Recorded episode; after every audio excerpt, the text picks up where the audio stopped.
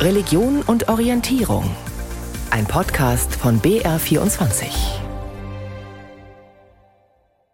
Am Mikrofon ist Matthias Morgenroth. Ein Rätsel der Geschichte soll uns in der kommenden halben Stunde beschäftigen. Die Kirchen in Deutschland waren im sogenannten Dritten Reich mundtot gemacht worden, gleichgeschaltet oder verfolgt. Doch nach 1945 waren sie die großen Fürsprecher für NS- und SS-Größen, für Kriegsverbrecher. Sie verlangten den Schlussstrich oder polemisierten sogar gegen die Nürnberger Prozesse. Wie kann das sein? Welche Rolle spielt der sowieso in seiner Haltung zu Hitler umstrittene Pacelli-Papst in der Nachkriegszeit? Und warum ist der katholische Widerständler Johannes Neuhäusler nach dem Krieg einer, der sich beharrlich für die Amnestie der Täter einsetzt? Alles sehr symptomatisch für die Kirchen, die Pfarrer und die Hilfswerke nach der Befreiung Deutschlands, sagt Felix Bohr. Er ist Historiker und Redakteur beim Spiegel. Er ist heute unser Gast. Herr Bohr, die Kriegsverbrecherlobby, das ist der Titel Ihres Buchs und da steckt die Kernthese wohl schon drin. Nach dem Krieg, da gab es ein deutsches Netzwerk lauter Leute, die Persilscheine verteilen wollten. Das ist korrekt. Diese Kriegsverbrecherlobby, die war sehr breit aufgestellt. Die äh, umfasste unter anderem auch die Verbände der alten Kameraden, also ehemalige SS-Männer, die sich in der jungen Bundesrepublik wiederorganisierten. Bei den Kirchen haben wir noch mal einen Sonderfall, denn das waren ja die einzigen Institutionen, die die sogenannte Stunde Null, äh, die ja eigentlich keine Stunde Null war, wie wir heute wissen, als Institutionen überstanden haben und somit auch die ersten Institutionen in Deutschland, die ansprechbar waren für die Alliierten und auch für ausländische äh, Mächte in, äh, in der Kriegsverbrecherfrage. Wir müssen uns vor Augen führen, dass nach dem Krieg unmittelbar danach 97.000 deutsche, meistens Männer, im europäischen Ausland als Kriegsverbrecher verurteilt waren. Das ist natürlich eine ganz schöne Menge. Da sieht man auch mal das Ausmaß der deutschen Kriegsverbrechen im Ausland. Und die mussten irgendwie versorgt werden. Vor allen Dingen auch finanziell, weil natürlich die Haftländer, wo die Verbrechen begangen wurden, nicht einsahen, dass sie jetzt auch noch sozusagen finanziell für diese Männer aufkommen müssen. Und da haben die Kirchen sozusagen die institutionelle Rolle übernommen, sich um diese Männer zu kümmern, Rechtshilfe zu leisten, finanzielle Mittel an die Gewahrsamsländer zu senden. Und das war der Beginn der kirchlichen Kriegsverbrecherhilfe, die aber dann auch, äh, was die Motive betraf, sehr vielschichtig war. Welche gab's denn? Unter anderem natürlich die christlichen Motive, die darf man nicht aus dem Auge verlieren, also sowas wie Nächstenliebe, Vergebung der Sünden, das sind ganz wichtige Motive gewesen für diese äh, oftmals ja sehr christlich geprägten Männer und Frauen, also eigentlich hehre Motive. Das war aber sozusagen nicht alleinig ausschlaggebend, weil unter diesen Priestern und Pfarrern, evangelischen wie katholischen, auch hohe Bischöfe und Würdenträger, waren halt auch viele im 19. Jahrhundert geborene deutsch-nationalkonservative, die es auch als eine Art von historischer Aufgabe sahen, diese Männer aus dem Ausland frei zu bekommen. Also wir haben einerseits die christlichen Motive, andererseits aber natürlich auch ganz klar Motive, die einen Schlussstrich unter die Vergangenheit forderten, die die deutsche Schuld relativierten, wenn nicht leugneten und die aber auch in diesen Kriegsverbrechern, die sie de facto waren, diese 97.000 Männer, auch Opfer des Krieges sahen. Also das war eine ganz komische Umkehr von äh, Opfern und Tätern. Einerseits wurde immer gesagt, die haben nur Befehle ausgeführt, was de facto natürlich in Teilen auch so war. Die haben natürlich Befehle ausgeführt, aber die Verbrechen waren ja teilweise so grausam, dass es weit darüber hinausging, was beispielsweise das Kriegsrecht vorsah. Und die Kirchen die ja selbst im Dritten Reich zum Teil verfolgt waren, zum Teil sich aber auch angepasst hatten, waren da mit die wichtigsten Akteure in der unmittelbaren Nachkriegszeit. Wir haben uns für die Sendung Johannes Neuhäusler näher angeschaut. Der war in der NS-Zeit Weihbischof in München und war dann im KZ unter anderem wegen seiner Tätigkeit als Informant für den Vatikan. Und trotzdem, nach dem Krieg setzte er sich für die Begnadigung von Kriegsverbrechern ein. Jetzt kann man schon fast sagen, er ist also auch ein typischer Fall. Ja, also ähm, was man sozusagen noch vorausschicken muss, ist, dass natürlich nicht alle so agierten. Es gab natürlich auch unter den katholischen Würdenträgern und Bischöfe eher kritische Geister, die das nicht so gut fanden, dass diese Männer so massiv unterstützt wurden. Aber dann gab es halt auch eben unkritische, eher nach einem Schlussstrich zielende Männer wie Neuhäusler, der auch zum ersten Mal das Wort Kriegsverbrecher in Anführungszeichen setzte, was ein sehr beliebter sozusagen Sport war in der Nachkriegszeit, dass allein schon mit der Semantik gespielt wurde, also diese rechtskräftig verurteilten Kriegsverbrecher, die teilweise massive Taten begangen hatten, wurden in Deutschland einfach umgedeutet als entweder sogenannte Kriegsverbrecher oder auch gerne als Kriegsverurteilte bezeichnet oder dann als Kriegsgefangene.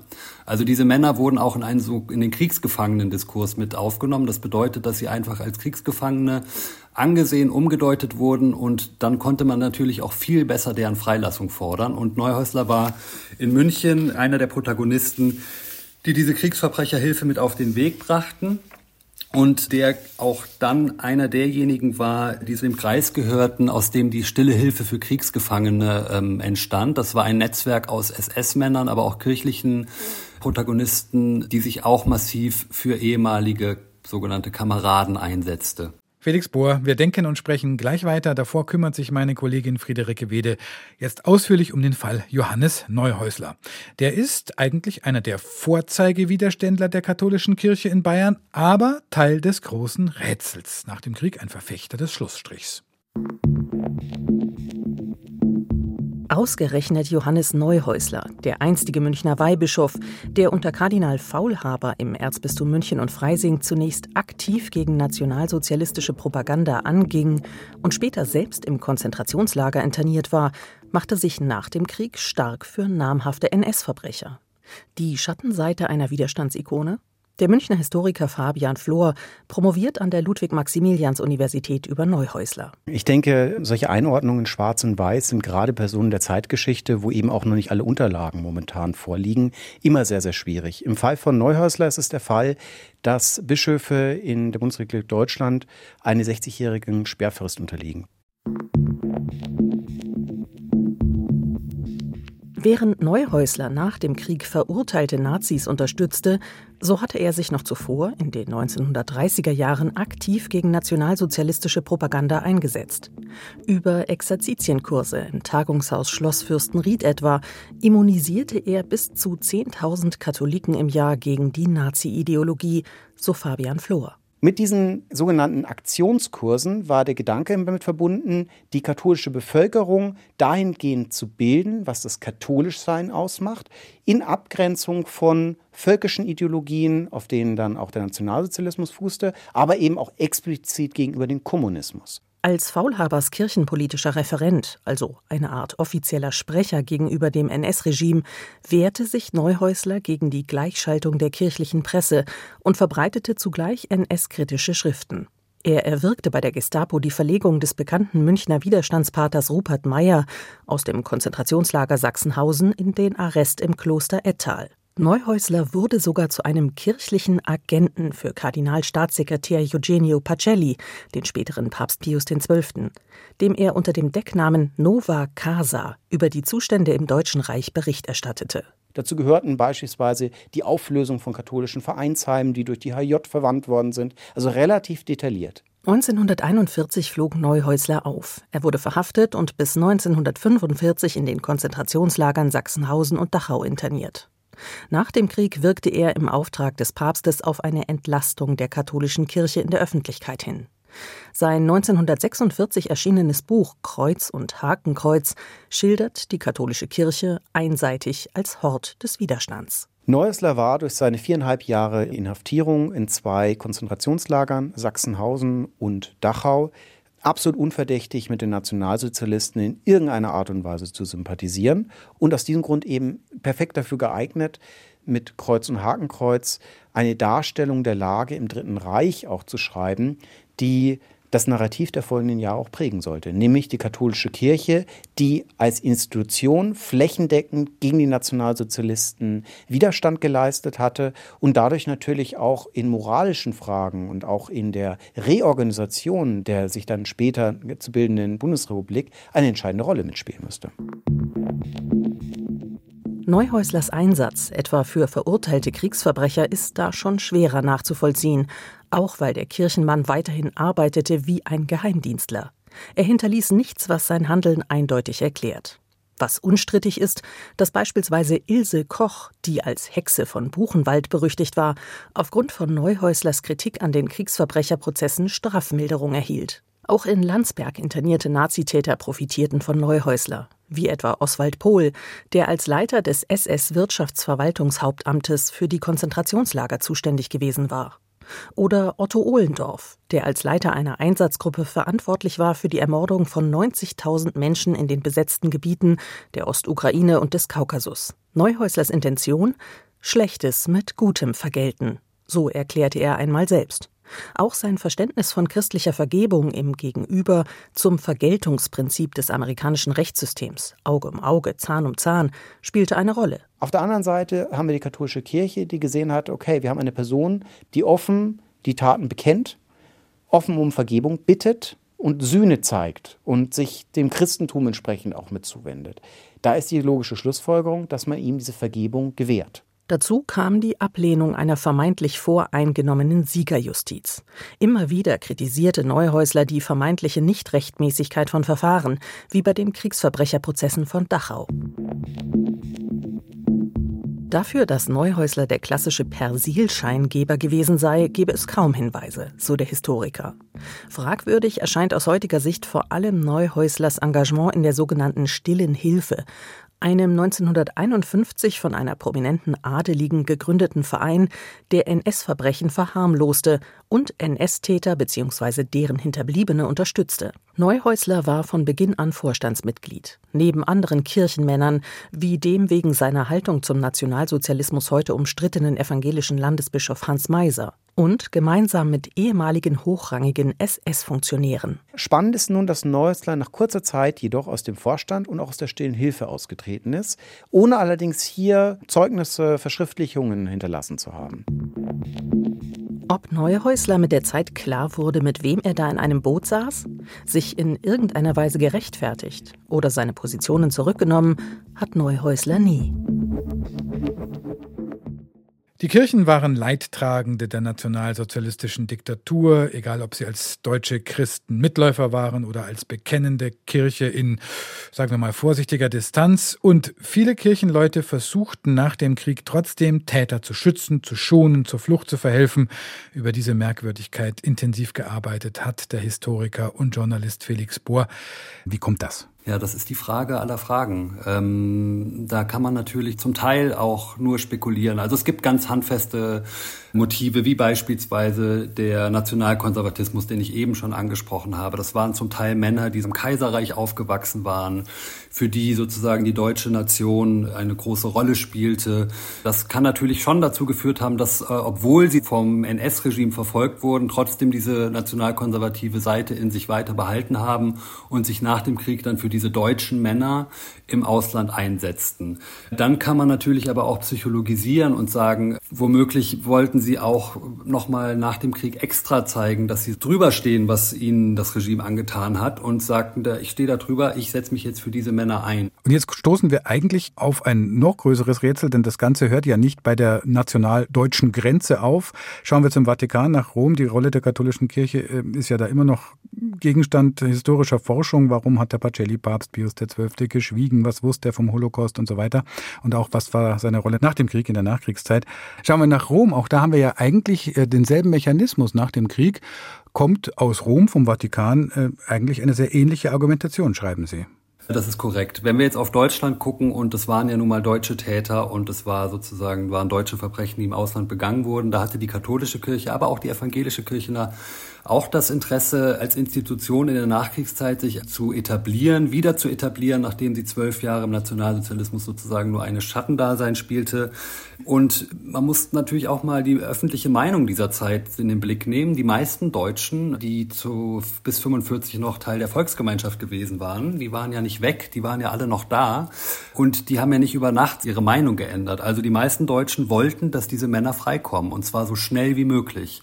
Und aus äh, machtpolitischer, kirchenpolitischer Sicht war es für die katholische Kirche natürlich schon opportun, sich diese Meinung zumindest anzusehen und auch nach der zu handeln. Also ähm, die katholische Kirche hat ja in der Bonner Republik, wie wir wissen, eine sehr mächtige Rolle gespielt unter Adenauer, Kanzler Adenauer, dem ersten Bundeskanzler der Bundesrepublik. Und das hing auch damit zusammen, dass sie sich auch als Stimme des Volkes etablierte. Und da war die Kriegsgefangenenfrage nun mal eine sehr, sehr wichtige Frage. Das muss man sich heute noch mal ein bisschen klar machen, weil das natürlich auch schon sehr lange zurückliegt. Und im Vatikan, da muss man sehen, dass der Vatikan sich über Jahre natürlich mit dem Faschismus verbunden hatte, also mit Benito Mussolini in Italien.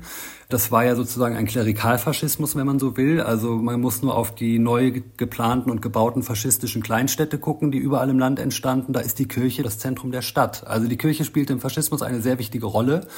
Und im Nationalsozialismus weniger, wie wir wissen. Da wurde sie zum Teil verfolgt.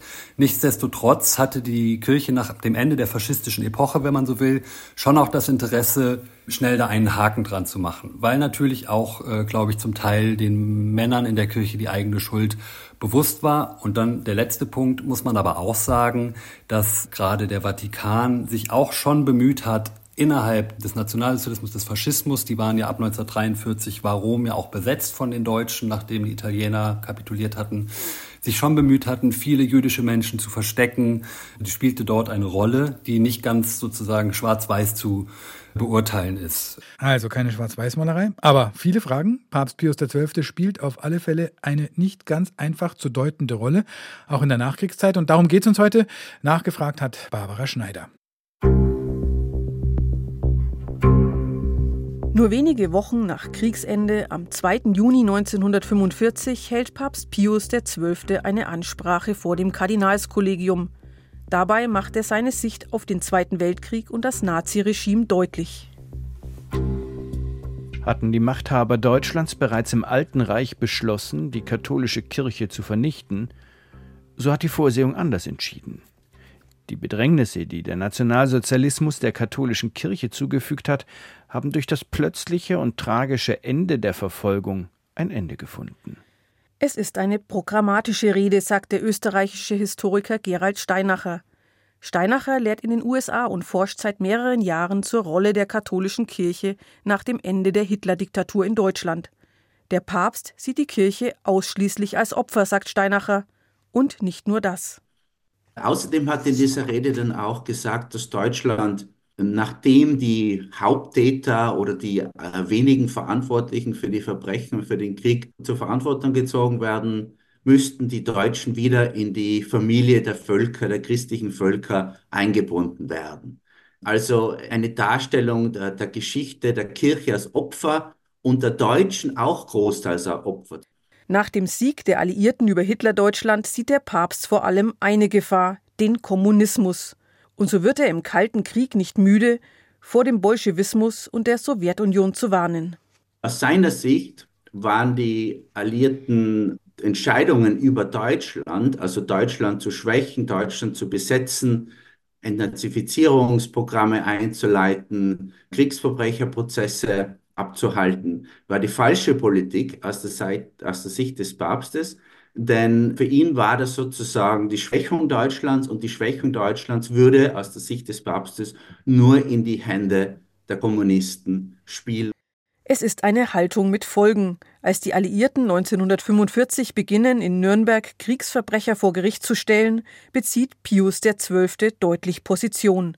Scharf verurteilt er die Prozesse als Siegerjustiz. 1948 richtet sich Papst Pius XII. in einem Schreiben an die katholischen Bischöfe in Deutschland. Darin fordert er die Welt auf, die deutschen Kriegsverbrechen zu vergeben und zu vergessen. Gemeinsam müssten die führenden Staatsmänner alles tun, um die Not in Deutschland zu bekämpfen. Dies gilt, obwohl sich Deutschland während des Krieges an Gräueltaten gegen andere Nationen schuldig gemacht hat. Sie sollten großherzig genug sein, die Vergangenheit zu vergessen und den Deutschen, wie auch ganz Europa und der ganzen Menschheit, im Zeichen der Liebe die Hoffnung auf eine bessere Zukunft zu schenken. Pius XII. stellt sich immer wieder schützend vor die Angeklagten in Nürnberg. Aktiv setzt er sich für NS-Kriegsverbrecher ein. Er schreibt ein Gnadengesuch für Arthur Greiser, der unter anderem wegen hunderttausendfachen Mordes und der Deportation von Polen zur Zwangsarbeit vor Gericht steht. Der Historiker Gerald Steinacher sieht dafür vor allem einen Grund. Pius XII. sei es dabei um die Rettung der Seelen gegangen. Und das betraf vor allem Holocaust-Täter und hochrangige Nationalsozialisten, die entweder der Kirche nahe waren, nahe standen während des Krieges oder nach 1945 wieder zum katholischen Glauben zurückgekehrt sind oder konvertiert sind. Also die Seelenernte, wie es der Papst damals formuliert hat, war jedes Opfer wert, war es auch wert, dass die Kirche massiv kritisiert worden ist damals in der Presse, nicht nur der linksgerichteten Presse in Europa.